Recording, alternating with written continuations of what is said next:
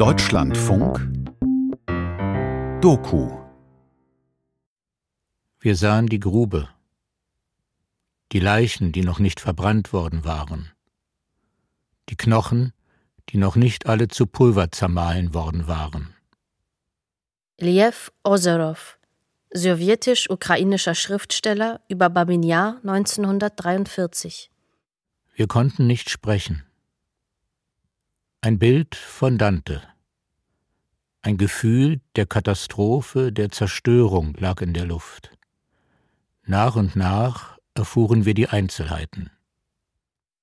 Aktuellen wissenschaftlichen Schätzungen zufolge wurden in Babin Yar ab dem 29. September 1941 und in den folgenden zwei Jahren 65.000 bis 100.000 Menschen ermordet. Davon waren 42.000 bis 70.000 Juden. Die Zahl der im Konzentrationslager Siries ermordeten Menschen liegt zwischen 700 und 5000. 500 bis 820 Patienten der Psychiatrie wurden ermordet, sowie auch einige tausend Kriegsgefangene auf dem Gelände der psychiatrischen Klinik. Etwa 1000 Menschen aus dem Gefängnis des Kommandeurs der Sicherheitspolizei und des Sicherheitsdienstes wurden ermordet, vor allem Angehörige des kommunistischen Untergrunds und Juden.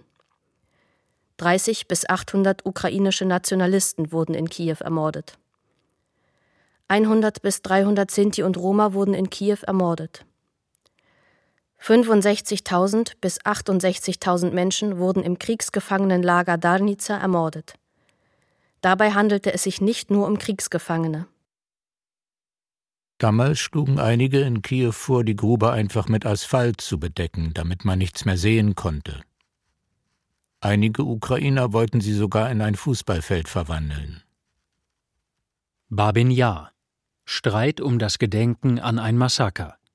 Feature von Fabian von Freyer und Andreas von Westfalen. Babin Yar ist natürlich ein zentraler Erinnerungsort für den Holocaust und zugleich natürlich auch für die Geschichte der deutschen Besatzung und des Zweiten Weltkrieges. Dieter Pohl, Professor für Zeitgeschichte an der Universität Klagenfurt. Inzwischen gibt es an diesem Ort mehr als 30 Denkmäler für unterschiedliche Gruppen, die teilweise mit diesem Ort gar nicht direkt in Verbindung stehen, wie beispielsweise die deportierten Ostarbeiter. Dr. Bert Hoppe, Historiker am Zentrum für Holocaust-Studien des Instituts für Zeitgeschichte München. Das Wichtige ist, dass jetzt Babin Yar als Ort wahrgenommen wird, an dem verschiedene Gruppen verfolgt und ermordet worden sind. Nach der Unabhängigkeit hat die Regierung absolut keinen Einfluss darauf, was mit den Denkmälern geschieht. Sie hat sich völlig aus diesem Problem zurückgezogen. Vitali Nachmanowitsch, ukrainischer Historiker. Leitender Forscher am Museum der Geschichte Kiews in einem Interview mit der Webseite Ukrainian Jewish Encounter. Die Regierung ist bereit, jede Initiative zu unterstützen. Und all diese 30 Denkmäler wurden nicht von der Regierung errichtet, sondern von verschiedenen Gemeinschaften, die auf eigene Faust handeln. Die meisten dieser Denkmäler gibt es offiziell gar nicht. Das heißt, sie wurden zwar aufgestellt, aber nie registriert. Im Jahr 2016 organisierte Präsident Poroschenko ein großes Forum. Dr. Boris Sabarko, ukrainischer Historiker und Präsident der Allukrainischen Vereinigung der jüdischen KZ- und Ghettoüberlebenden.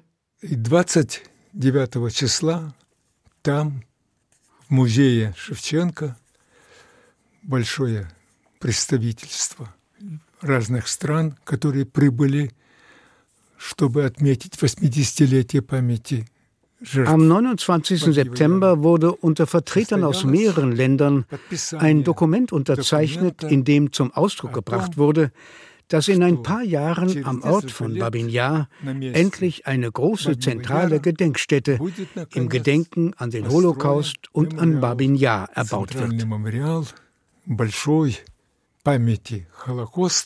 Diese Gedenkstätte hieß dann Babin Yar Holocaust Memorial Center Memorial Holocausta в кавычках Babiyar. Als dann die äh, Initiative zum Babyan äh, Holocaust Memorial Center aus Russland kam, ist das zum Teil auf sehr starke Kritik getroffen. Das heißt, es wurde als russisch-koloniales Projekt äh, angesehen und äh, war sehr umstritten in der ukrainischen Öffentlichkeit, wobei die eher gespalten war. Also einzelne Politiker, auch Poroschenko oder Klitschko, also der Kiewer Bürgermeister, haben sich durchaus für dieses Projekt auch begeistern können. Andere haben das rundheraus abgelehnt. Wir halten den Bau einer Gedenkstätte auf dem Gelände von Babinja selbst oder auf dem Gebiet eines der ehemaligen Friedhöfe für inakzeptabel. Ein offener Brief von ukrainischen Historikern aus dem Jahr 2017. Nach den derzeit vorliegenden Informationen sind die Bauarbeiten genau auf dem Gelände des jüdischen Friedhofs geplant, der während der Sowjetherrschaft zerstört wurde. Es haben sich zwei Hauptansätze herauskristallisiert, und ich sollte im Interesse einer vollständigen Offenlegung sagen, dass ich an einem von ihnen, dem Babin Yar Holocaust Memorial Center, beteiligt war. Dr. Karel Berghoff, Senior Researcher am Nayet Institute for War, Holocaust and Genocide Studies, Amsterdam. Uh, es handelte sich um den Versuch, mit finanzieller Unterstützung wohlhabender Geschäftsleute, darunter auch solche mit Sitz in Russland, aber immer mit Wurzeln in der Ukraine, ein internationales Zentrum für das Gedenken an das Massaker von Babin Yar, aber auch an den Holocaust in der Ukraine und ihren Nachbarländern zu schaffen. Es war also eine sehr umfangreiche Vision für ein Gedenkzentrum nach dem Vorbild von Yad Vashem oder dem Holocaust Memorial Museum in Washington.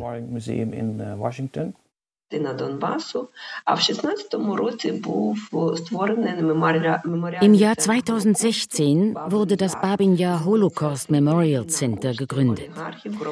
Dies geschah auf Initiative der Oligarchen und russischen Staatsangehörigen. Pavel Fuchs, Hermann Chan und Michael Friedmann, die die Geldgeber waren. Alle drei waren jüdischer Abstammung und in der Ukraine zur Welt gekommen. Im Babinja Holocaust Memorial Center arbeiteten ukrainische Mitarbeiter, auch mehrere Wissenschaftler aus diversen Ländern. Friedmann lud auch bekannte Politiker, Künstler, Meinungsträger und Geschäftsleute in den Aufsichtsrat dieses Zentrums ein. Dr. Titjana Pastuschenko, Institut für Geschichte der Ukraine an der Nationalen Akademie der Wissenschaften der Ukraine.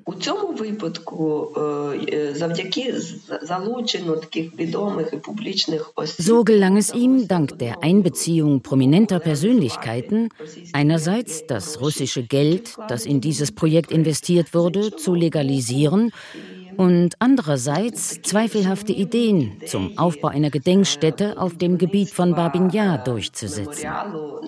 Deshalb bleibt dieses Gedenkprojekt, bestehend aus mehreren Komponenten, für mich persönlich trotzdem ein Oligarchenprojekt und ist Teil des Hybridkriegs Russlands gegen die Ukraine.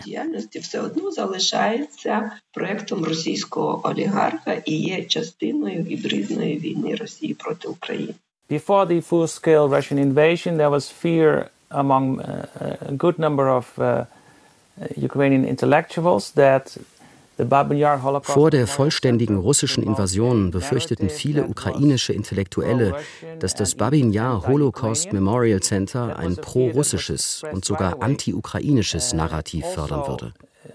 Diese Befürchtung wurde von Anfang an geäußert. Or the warning, I should say, auch wurde von einigen die Befürchtung geäußert oder die Warnung, dass dies ein trojanisches Pferd sei. Es würde diese Gedenkstätte geben und während die Leute, die beim Aufbau helfen würden, vielleicht sehr gute Absichten hätten, würde das Endergebnis eine Gedenkfeier und eine Ausstellung und so weiter sein, die eine sowjetische, eine russisch zentrierte Geschichte verkaufen würde. Die andere Angst war, die Kontrolle über das Projekt zu verlieren, da es sich um ein internationales Projekt handelte, das nicht von Wissenschaftlern einer öffentlichen Einrichtung wie der Akademie der Wissenschaften, sondern von einer Nichtregierungsorganisation geleitet wurde.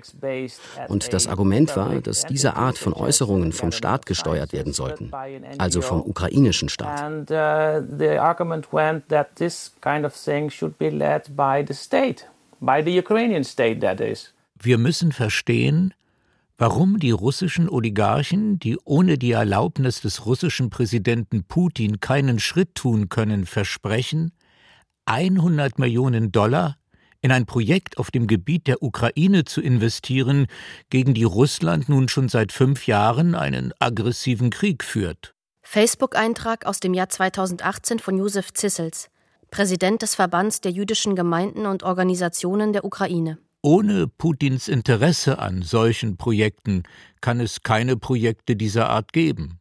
Warum lassen die russischen Behörden zu, dass russische Oligarchen, die unter ihrer Kontrolle stehen, beträchtliche Geldsummen für die Ukraine ausgeben? Die Erinnerung an diese Tragödie darf nicht privatisiert werden. Erklärung der First of December Initiative Group im Jahr 2020. Eine Gruppe ukrainischer Wissenschaftler, Intellektueller und Kulturschaffender. Daher betrachten wir die Durchführung eines privaten Projekts mit Geldern russischer Milliardäre ohne Kontrolle des ukrainischen Staates, der jüdisch-ukrainischen Gemeinschaft und ukrainischer humanitärer und historischer Einrichtungen als eine schwerwiegende Verletzung der kulturellen und historischen Identität der Ukraine, ebenso wie die illegale Besetzung und Annexion der Krim durch Russland und der Krieg im Donbass eine Verletzung der politischen Souveränität der Ukraine darstellen. Der Streit um ein adäquates Museumskonzept hat seine Ursache auch darin, wie in der Sowjetunion an Babin gedacht wurde. Man kann davon ausgehen, dass schon im Oktober 1941, also einen Monat nach dem Massaker selbst, Kenntnisse in der sowjetischen Führung vorhanden waren.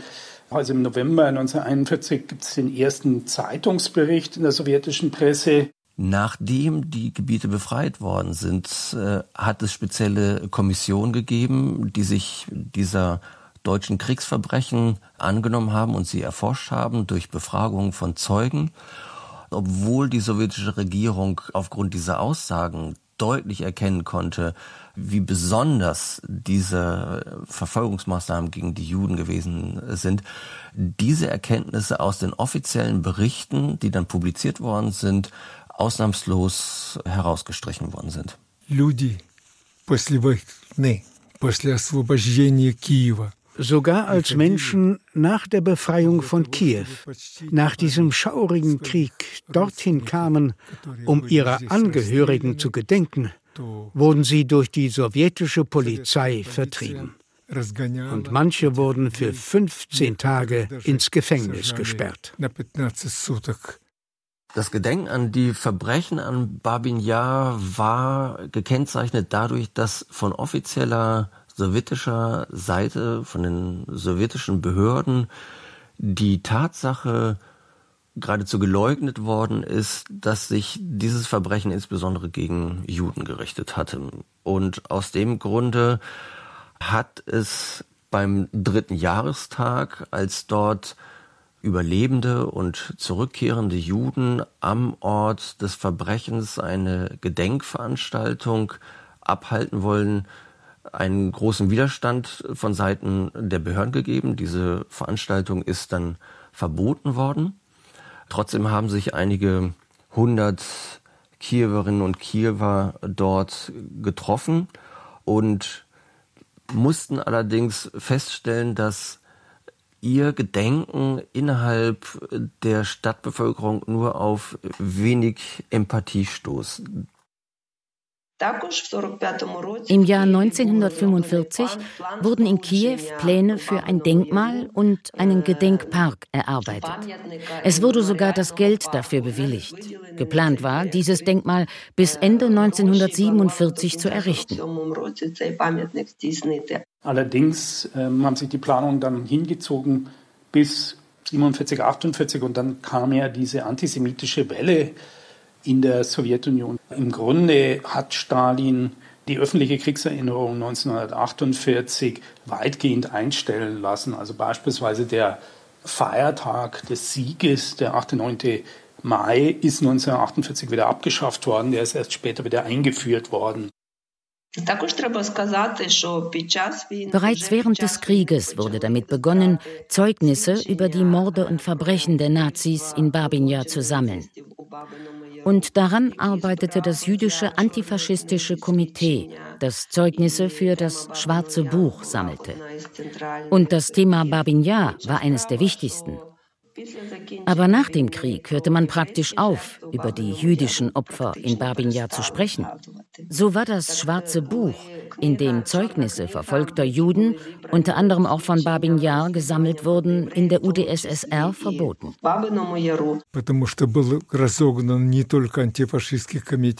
Da wurde nicht nur das antifaschistische Komitee aufgelöst, viele wurden sogar erschossen. Eine große Gruppe der jüdischen Intelligenz, jüdische Schriftsteller und Dichter. Es wurden viele jüdische Menschen erschossen.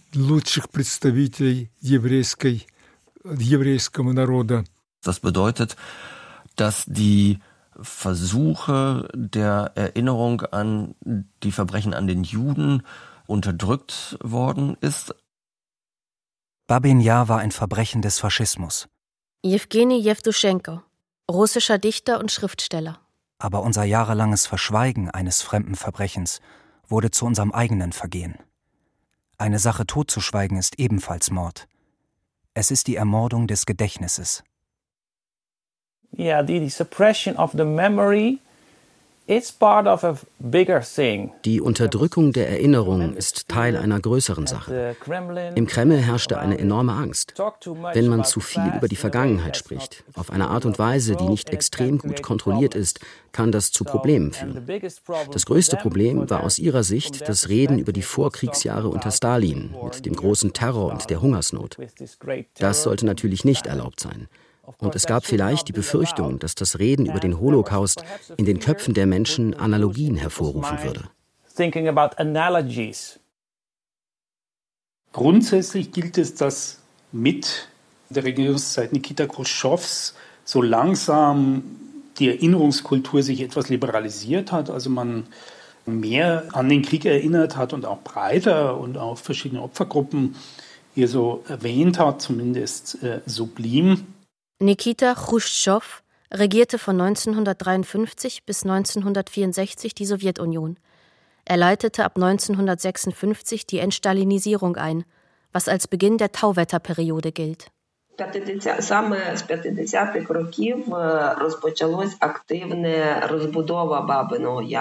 den 1950er Jahren begann eine aktive Bebauung von Babin Yar. Zunächst wurden erste Häuser am Ort des ehemaligen Syrietsky-Lagers gebaut. So wurde das Wohngebiet Syrietz errichtet. Später wurde noch ein Bauplan für ein Netz neuer Straßen und Schnellstraßen in Kiew erarbeitet. Eine dieser Schnellstraßen wurde so projektiert, dass sie unmittelbar durch Babin Yar verlief.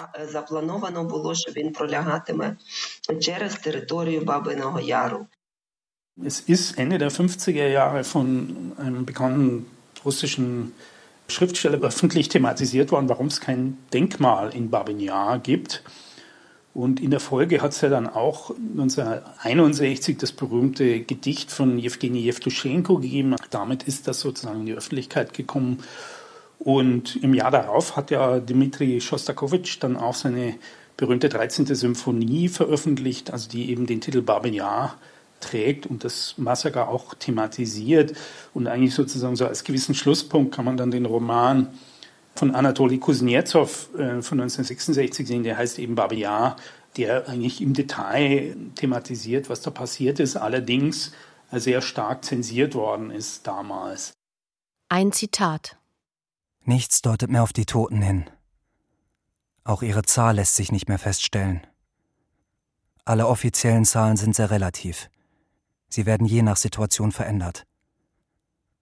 Und dennoch denke ich darüber nach, dass nicht ein einziges gesellschaftliches Verbrechen geheim bleiben kann. Man kann etwas verbrennen, in den Wind streuen, zuschütten, niedertrampeln. Aber es bleibt das menschliche Gedächtnis. Die vielen Bauarbeiten, vor allem zu Beginn der 1960er Jahre, muss man im Zusammenhang sehen mit den Versuchen, das Gedenken an Babin Yar und die Verbrechen dort insgesamt geradezu physisch auszulöschen. Es begann mit dem Bau eines Rückhaltebeckens für den Abraum, den Schlamm aus einer nahegelegenen Tongrube. І це призвело до того, що 13 березня 61 року сталася катастрофа, яку назвали Куренівською. Das führte dazu, dass sich am 13. März 1961 eine Katastrophe ereignete, die später Korinivska-Katastrophe genannt wurde. Es ist zu viel Material dort eingeleitet worden, so dass es 1961 einen Dammbruch gegeben hat, wo sich eine riesige Masse von diesem Schlamm in das Tal hinunter in ein Stadtviertel gewälzt hat, wo mehrere hundert Menschen bei umgekommen sind. Durch diese Katastrophe kamen etwa 1000 Menschen ums Leben. Aber auch danach hielten die Behörden an dem Beschluss der Vernichtung von Babin Yar fest. Man beschloss, dass die Friedhöfe, die seitlich von Babin Yar lagen, und zwar der jüdische und der kareische, geschlossen werden.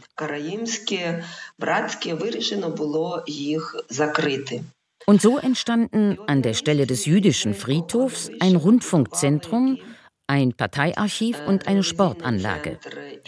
Auf dem Gebiet des Bratske-Friedhofs, wo die ersten Erschießungen am 29. und 30. September 1941 stattfanden, wurde in den 1970er Jahren ein Fernsehturm gebaut.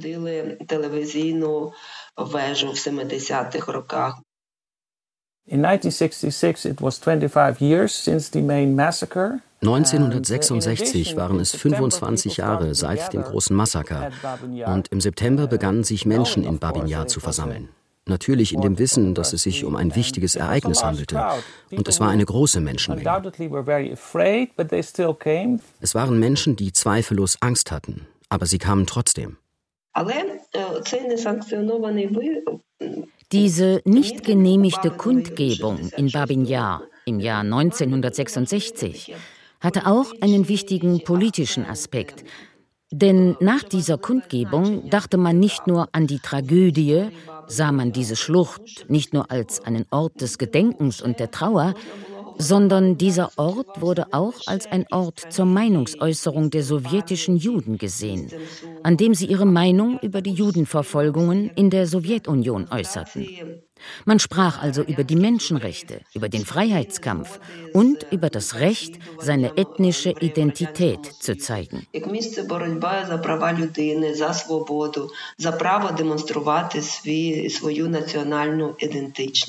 Allerdings hat die sowjetische Polizei das sofort zu unterdrücken versucht. Man wollte das auf keinen Fall, dass sozusagen zivilgesellschaftlich hier äh, was passiert. Erinnerung ist in der Sowjetunion aus zentraler Sicht immer eine Staatsangelegenheit gewesen. Zu diesem Zeitpunkt hat es aber in der Sowjetunion schon einen weiteren politischen Umbruch gegeben, und zwar mit dem Sturz von Khrushchev und dem Machtantritt von Leonid Brezhnev hörte die Phase des sogenannten Tauwetters auf. Das heißt der Liberalisierung einer Phase, in der man über bislang totgeschwiegene Elemente der sowjetischen Geschichte oder der Geschichte insgesamt reden konnte. Man muss aber auch dazu sagen, dass um diese Zeit, also 1966, dann auch äh, wieder Planungen aufgenommen worden sind, doch ein Denkmal in Babin Yar zu errichten. Diese Denkmalplanung hat sich dann eigentlich über zehn Jahre hingezogen. 1976 ist das Denkmal dann eröffnet worden, das allerdings ein typisches Sowjetdenkmal war. You see man sieht dort Menschen, aber viele von ihnen scheinen eher eisern, haben keine Angst zu sterben, mit erhobenen Fäusten. Das ist der sowjetische Stil, der für einen solchen Ort völlig unpassend ist. 35 Jahre nach Babin Yar wurde ein sowjetisches Denkmal errichtet. Es war ein großes Denkmal, das in Erinnerung an die Sowjetmenschen errichtet wurde. Dort stand lediglich das Wort Sowjetmenschen, ohne die jüdische Zugehörigkeit zu erwähnen. In addition, there is the, the actual location Dazu kommt noch der eigentliche Ort. Er liegt auf einem kleinen Hügel und es ist sehr schwierig, dort große Versammlungen abzuhalten. Einfach wegen der Art und Weise, wie es platziert ist. Kleine Gruppen können dort hinaufgehen und etwas tun, aber sie müssen sofort wieder gehen, weil es einfach nichts gibt, wohin man gehen kann. In den 1980er Jahren wurden auf dem Gebiet des eingeebneten Babin Yar ein Park und ein Erholungsgebiet errichtet. Mitte der 1980er Jahre begann in der Sowjetunion eine neue Phase der Liberalisierung getragen von diversen Nationalbewegungen gegen die Machtorgane. Eine Besonderheit dieser Zeit bestand darin, dass sich die Veränderungen im gesellschaftlichen Leben der Ukraine auch in der Geschichte von Babin Yar zeigten. Es war die Zeit von Michail Gorbatschow, der mit Glasnost, der Befürwortung der Meinungsfreiheit, der Perestroika und der Abschaffung der Planwirtschaft für eine neue Ausrichtung der Sowjetunion sorgte. Mit der Unabhängigkeit der Ukraine 1991 veränderte sich das Gedenken fundamental. Der 50. Jahrestag des Massakers von Babin Yar fiel zufälligerweise fast zeitgleich in eins mit der Unabhängigkeitserklärung der Ukraine. Und mit der Unabhängigkeit war den politischen Akteuren klar, muss es auch eine neue Gedenkpolitik geben. Diese Veranstaltungen wurden eine Woche lang ausgerichtet. Am 29. September wurde das Menorah-Denkmal eingeweiht und am 5. Oktober fand im Gebiet von Babin Yar eine Kundgebung mit tausenden Teilnehmern statt. Vielen Teilnehmern blieb die Rede des Vorsitzenden des ukrainischen Parlaments, Leonid Kravchuk, in Erinnerung. In dieser Rede sagte er zum ersten Mal, dass hier im Babin Yar Juden exakt dafür umgebracht wurden, weil sie Juden waren. Bereits zu diesem Anlass sagte er zum ersten Mal, dass sich am Genozid, an der Judenerschießung, am Holocaust nicht nur deutsche Nazis, sondern auch Vertreter der ukrainischen Gesellschaft beteiligten не только, но и представители украинского общественности тоже. Leonid Kravchuk bat für die Schicksale, für die Verfolgungen und Repressalien gegen die Juden, die sie in der Ukraine erlitten hatten, offiziell um Entschuldigung. Außerdem gedachte er in seiner Rede auch der Menschen anderer Ethnien, Polen, Russen Ukrainern, Litauern, auch Partisanen, Widerstandskämpfern und Vertretern anderer Vereinigungen, die später auch in Babin Yar erschossen wurden. Von 1991 bis 1994 regierte Leonid Kravtschuk die Ukraine. Später jedoch, als er bereits Präsident war, sprach er dieses Thema fast nie wieder an. Er vermied stets schwierige und komplizierte historische Themen, um die ukrainische Gesellschaft bloß nicht zu polarisieren.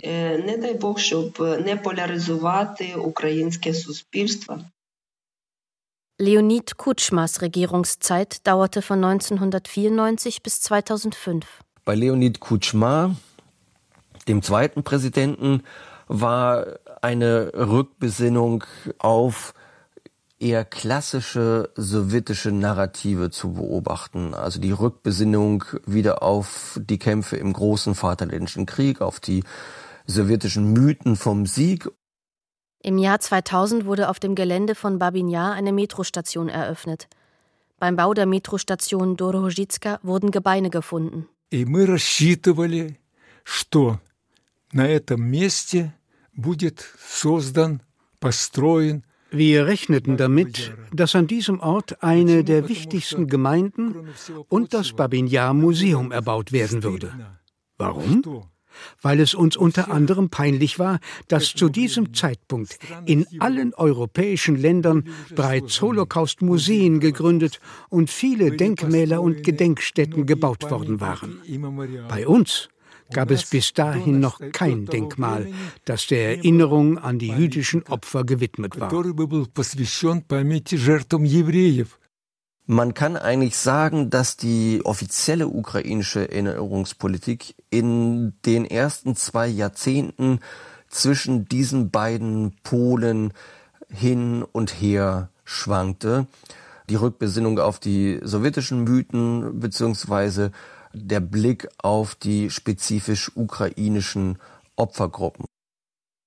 Die Präsidentschaft von Viktor Juschenko dauerte von 2005 bis 2010. Viktor Juschenko versucht eine scharfe Wende in Richtung Westen, wo er die Sowjetunion als einen totalitären Staat ganz deutlich dargestellt hat. Und das stand im Zentrum seiner Erinnerungspolitik. Juschenko hielt eine gute Rede, in der er sagte, dass es von nun an nie wieder Antisemitismus geben dürfe. Und sehr viele, sehr gute Worte darüber, dass die Erinnerung an den Holocaust da sein wird und dass ein Holocaust-Museum erbaut werden wird. Die Zeit verging. Es wurde nichts gebaut. Als zum 66. Jahrestag der Tragödie von Babin Yar mit einer Kundgebung gedacht wurde, legte Viktor Juschenko dort einen Kranz nieder. Und das tat er nicht nur am sowjetischen Denkmal. Die offizielle Delegation ging auch zum Kreuzdenkmal für die ukrainischen Nationalisten und zum Denkmal für Olena Teliga und legte auch dort Kränze nieder. Die Amtszeit von Viktor Janukowitsch dauerte von 2010 bis 2014. Janukowitsch, первый год отмечали очередную als Janukowitsch an die Macht kam, wurde erneut der Opfer von Babin Yar gedacht. Er schrieb zwar eine Grußrede, erwähnte aber mit keinem Wort, dass dies eine jüdische Tragödie war. Petro Poroschenkos Präsidentschaft dauerte von 2014 bis 2019. Ab 2014 mit dem Sturz von Janukowitsch hat es dann endgültig eine Bewegung hin in Richtung Westen, auch in der Erinnerungspolitik gegeben. Aber der wichtigste Moment der Erinnerungspolitik in Babin Yar während seiner Präsidentschaft ist die Tatsache, dass man die Tragödie von Babin Yar offiziell direkt mit dem Holocaust verband. Die Anerkennung, dass Babin Yar ein Holocaustort ist, obwohl gleichzeitig auch andere Opfer von Babin Yar nicht vergessen wurden. Zunächst ist festzustellen, in Babin Yar sind nicht nur Juden und Jüdinnen umgebracht worden, sondern auch andere äh, Gruppen, also Roma, sowjetische Kriegsgefangene, andere nichtjüdische Zivilisten, insbesondere Häftlinge und so weiter.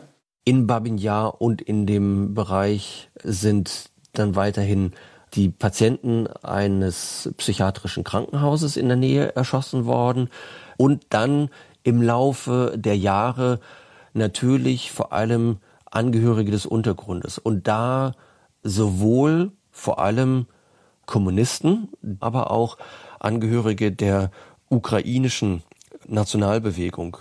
It is about claiming the terrain for uh, either Jewish history es geht darum, das Terrain entweder für die jüdische Geschichte, für die jüdisch-ukrainische Geschichte, für die sowjetische Geschichte, also aus russischer Sicht, oder für die ukrainisch-nationalistische Geschichte zu beanspruchen.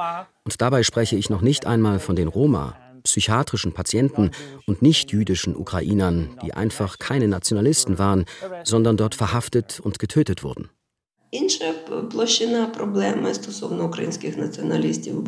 Eine andere Facette des Problems bezüglich der ukrainischen Nationalisten in Babin Yar besteht darin, welches Recht die ukrainischen Nationalisten darauf haben, dass man ihrer im Babin Yar gedenkt. Schließlich wurden einige Nationalisten verdächtigt, Verbrechen gegen die Zivilbevölkerung begangen zu haben. Sie werden zumindest beschuldigt, keinen Widerstand geleistet und nicht geholfen zu haben. Und in diesem Kontext finde ich, dass das Gedenken an sie darauf basieren sollte, dass das Andenken an sie nicht wegen hypothetischer Verbrechen gewahrt wird, sondern weil sie Widerstand gegen das Naziregime leisteten und für die unabhängige Ukraine kämpften. Heute billigen wir diese Kampfmethoden nicht, aber wenn man die Berichte der Sicherheitspolizei aus den besetzten ukrainischen Gebieten liest, da sieht man, dass die ukrainischen Nationalisten 1942 als die gefährlichsten dargestellt werden, weil sie die Widerstandsbewegung in den besetzten Gebieten mit einbezogen.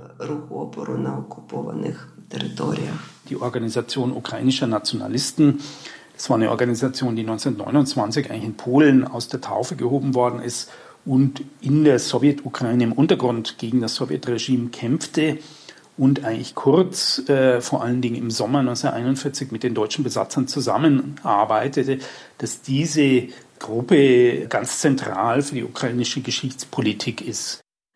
Євреї, які рятувались, які врятувались під час розстрілу в Бабиному Яру, свідчать про те, що Die überlebenden Juden sagten aus, dass es unter den Deutschen auch Personen in Militäruniform gab, die Russisch und Ukrainisch sprachen. Auch sind eindeutige Tatsachen bekannt, dass die neu gegründete Polizei auch an der Bewachung und Begleitung der Juden während der Erschießungen beteiligt war. Sie bewachten außerdem die Kleidung, die den Juden abgenommen wurde, sortierten die Kleidungsstücke und fuhren diese dann aus Babin Yar weg. Und tatsächlich wurden diese ersten Polizeieinheiten auf Initiative der OUN aus gefangenen sowjetischen Soldaten gebildet.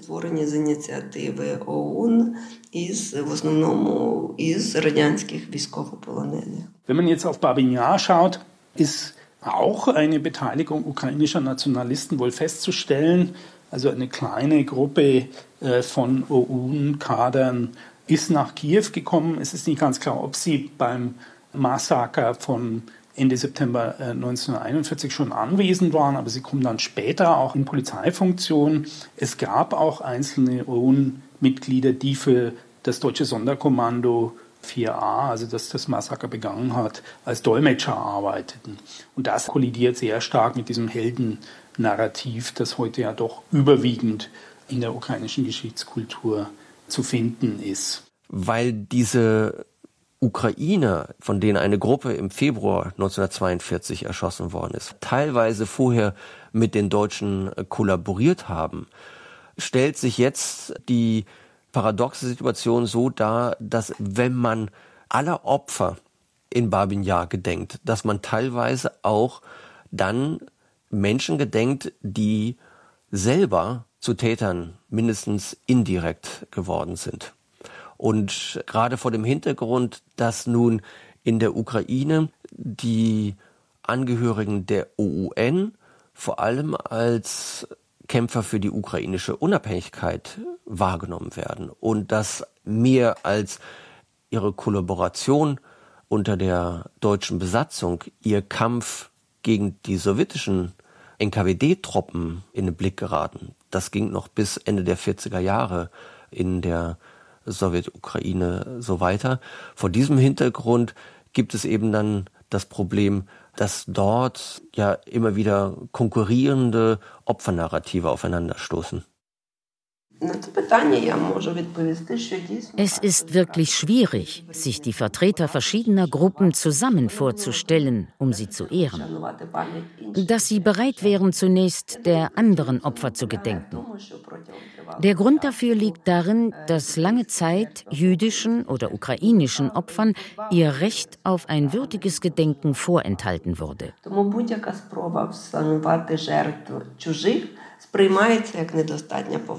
Deshalb wird ein etwaiger Versuch, fremder Opfer zu gedenken, als nicht ausreichende Beachtung der eigenen Opfer empfunden. Das Gedenken wird durch die Tatsache, dass sich das Gelände so stark verändert hat, sehr erschwert.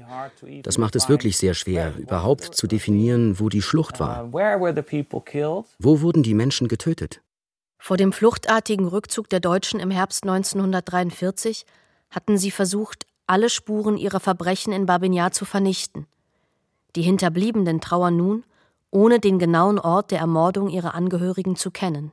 Hinzu kommt das Phänomen der Beseitigung der Leichen, sowohl durch die Deutschen als auch durch die Sowjets. Die Frage, wo die Opfer sind, ist also sozusagen vergessen. Was eigentlich nicht in Ordnung ist. Man sollte darüber reden. Okay, diese Menschen wurden hier ermordet. Wo sind sie jetzt? Wir haben die Pflicht, die Wahrheit zu sagen, wie sie ist. Ilyach Jarnowski, seit 2019 künstlerischer Leiter des Babinja Holocaust Memorial Center in der Jerusalem Post im Jahr 2020. Harte Fakten in Form von Dokumenten sind jedoch nur eine Möglichkeit, eine Geschichte zu erzählen. Für uns ist es wichtig, dass die Besucher des Museums nicht nur eine rationale, sondern auch eine emotionale Erfahrung machen. Es ist diese emotionale Verbindung, die wirklich etwas bewirken und sicherstellen kann, dass historische Lektionen gelernt werden.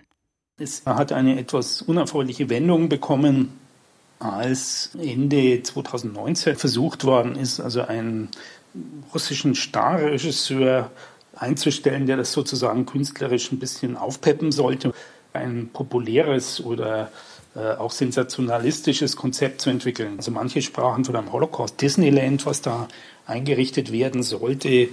Also jeder Besucher, jede Besucherin sollte da eine Karte ziehen, entweder Täter oder Opfer zugewiesen werden. Es waren so Schockelemente auch eingebaut.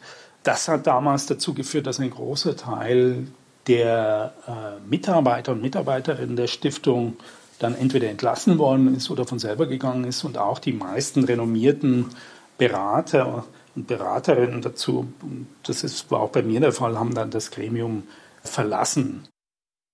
Am Jahrestag, dem 29. September 2020, enthüllte das Babinjar Holocaust Memorial Center drei Denkmäler.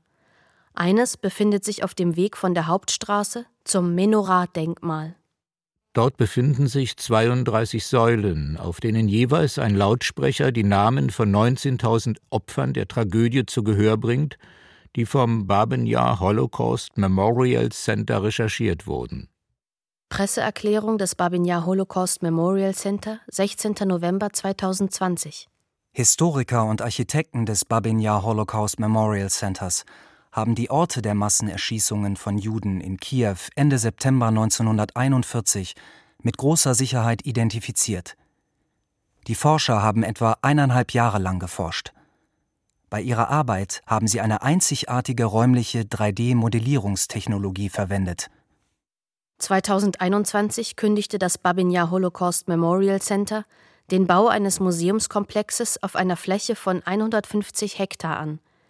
Es wird damit zu einer der größten Holocaust-Gedenkstätten der Welt, mit einem Museum für das Massaker von Babinjar und einem weiteren für den Holocaust. Ein Dutzend Gebäude sind geplant, darunter eine symbolische Synagoge, die kürzlich fertiggestellt wurde.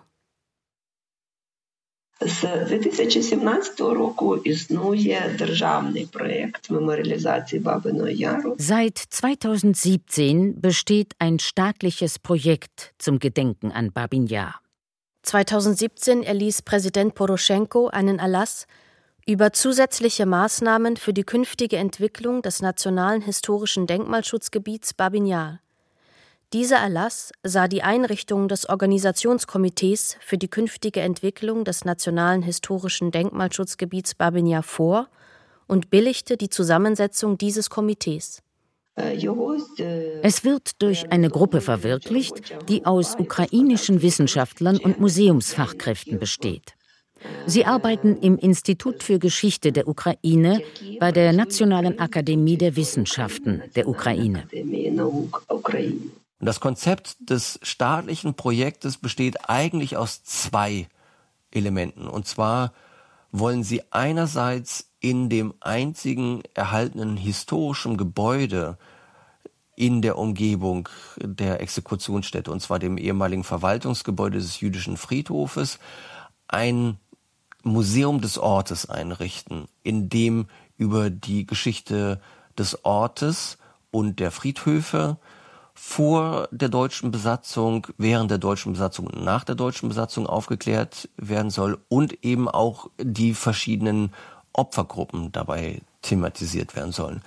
Und als zweites Element schwebt dieser Gruppe vor, ein eigenständiges Holocaust-Museum zu bauen, was aber dann nicht zwangsläufig an diesem Ort dann auch gebaut werden soll.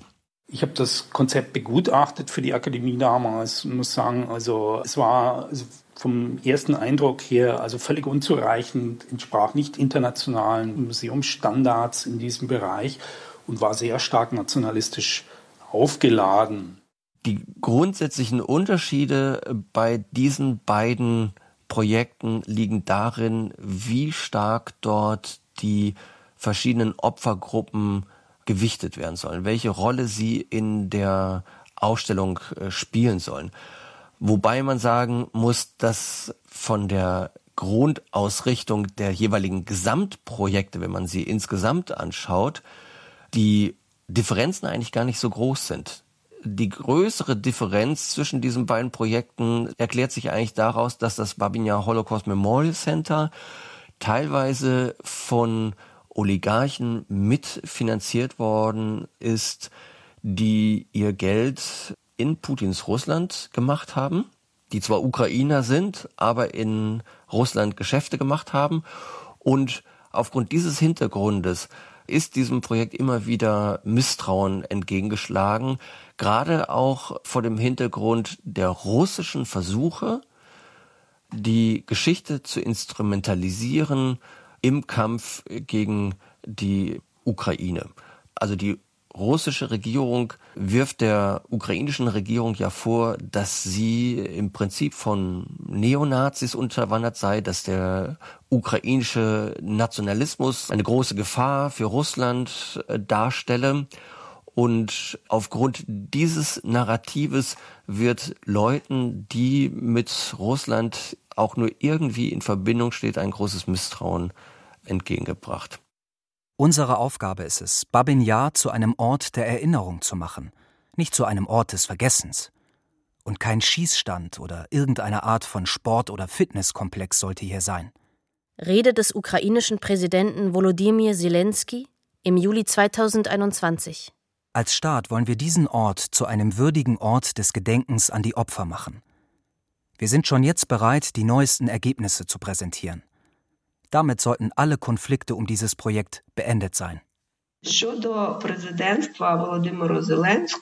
Was die Präsidentschaft von Volodymyr Zelensky anbetrifft, so muss man anmerken, dass hier in den letzten Jahren alle Veranstaltungen vollumfänglich durch die neue Privatorganisation Babin Yar Holocaust Memorial Center kontrolliert und organisiert wurden.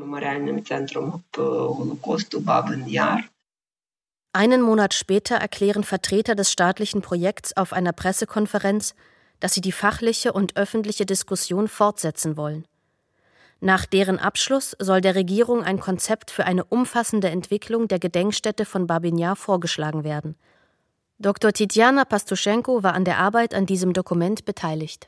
Der Memorial Park ist unsere Antwort auf die chaotischen Bauarbeiten, die derzeit auf dem Gebiet von Babinjar stattfinden. Unser Hauptziel ist es, weitere Bauarbeiten an den Orten der Hinrichtungen und Gräber zu verhindern und ein Gebiet zu schaffen, das die Erinnerung an die Opfer von Babin Yar durch Landschaftsgestaltung und Parkarchitektur ehrt. Die Schwierigkeiten mit dem Gedenken an Babin Yar haben etwas mit dem Mangel an internationalen Kontakten zu tun, die der ukrainische Staat in Bezug auf den Holocaust hat. Dr. Karel Berghoff, Senior Researcher am Nayed Institute for War, Holocaust and Genocide Studies, Amsterdam. There is this uh, very important international forum, the International Holocaust Remembrance Alliance, es gibt ein sehr wichtiges internationales Forum, die International Holocaust Remembrance Alliance.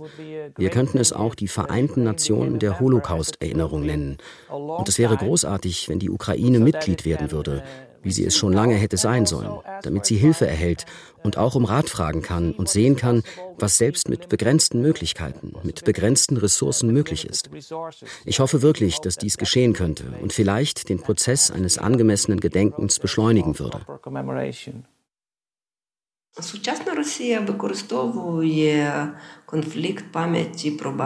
Das gegenwärtige Russland benutzte das als Waffe im hybriden Krieg gegen die Ukraine. Jetzt ist das zu einem totalen Krieg übergegangen. Und am Beispiel der Tätigkeit des internationalen Babin Yar Holocaust Memorial Centers werden die Erinnerungen als Waffe benutzt.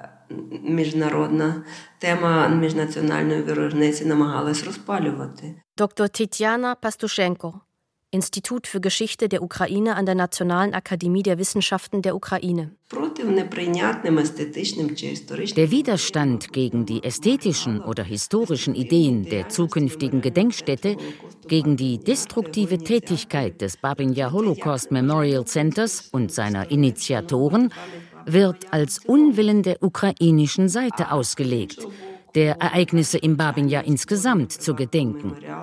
Aber andererseits würde ein fehlender Widerstand gegen eine private Gedenkstätte in der Form, wie sie in den Unterlagen des Babinja Holocaust Memorial Centers dargestellt wird, nämlich mit der alleinigen Betonung auf den jüdischen Opfern, mit der Auslegung des Holocausts als Geschichte des Holocausts in der UdSSR, mit der Darstellung der Ukrainer überwiegend als Kollaborateure, sowie das Verschweigen von Lebensrettern ebenfalls der Diskreditierung des ukrainischen Staates dienen.